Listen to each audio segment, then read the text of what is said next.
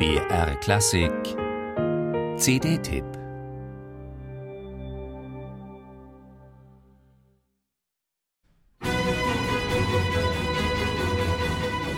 Erwarten Sie von einer Oper neben dem üblichen Mix aus Macht- und Liebesspielen, Erotik und Gewalt unbedingt auch Action in Form von Bühnenspektakeln?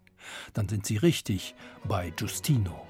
Das Libretto von Niccolò Beregan wurde nicht zufällig mehrfach vertont, außer durch Vivaldi auch von Legrenzi, Albinoni und Händel. Da kämpfen nicht nur Männlein und Weiblein mit bzw. gegeneinander, auch Bären und Meeresungeheuer mischen mit.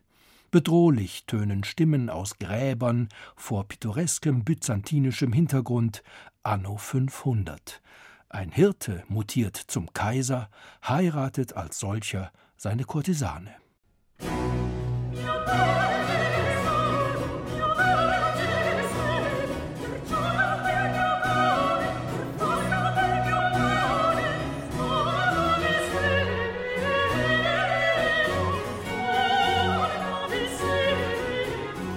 Was die vor Einfällen übersprudelnde Partitur Vivaldis zu etwas Besonderem macht, ist nicht etwa die Lust an Selbstzitaten, darunter die vier Jahreszeiten, sondern das ungewöhnliche Farb- und Klangspektrum des Instrumentariums.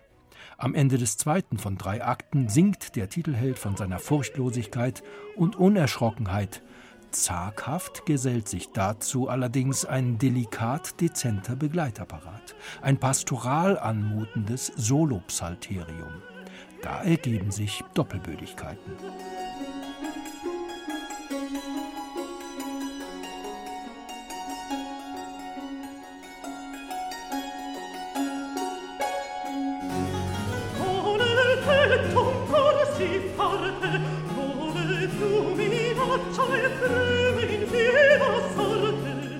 Soll man Contralto Delphine Gallou hervorheben oder Sopranistin Veronika Canchemi oder doch deren Fachkollegin Emöke Borat?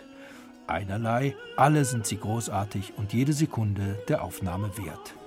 Für den Dirigenten Ottavio Dantone ist dieser im April 2018 in Ravenna aufgenommene Giustino schon die dritte Oper innerhalb der Vivaldi-Edition. Symptomatisch für Dantones Sachverstand stehen die von ihm schriftlich fixierten Verzierungen in den zahlreichen Da Capo-Arien. Plausible Tempi und plastische Artikulation sind diesem Musiker, sind der Accademia Byzantina ohnehin selbstverständlich. Es bleibt eben dabei. Kaum ist ein neuer Mosaikstein der diskografischen Großtat namens Vivaldi-Edition veröffentlicht, schon freut man sich auf die Fortsetzung. Musik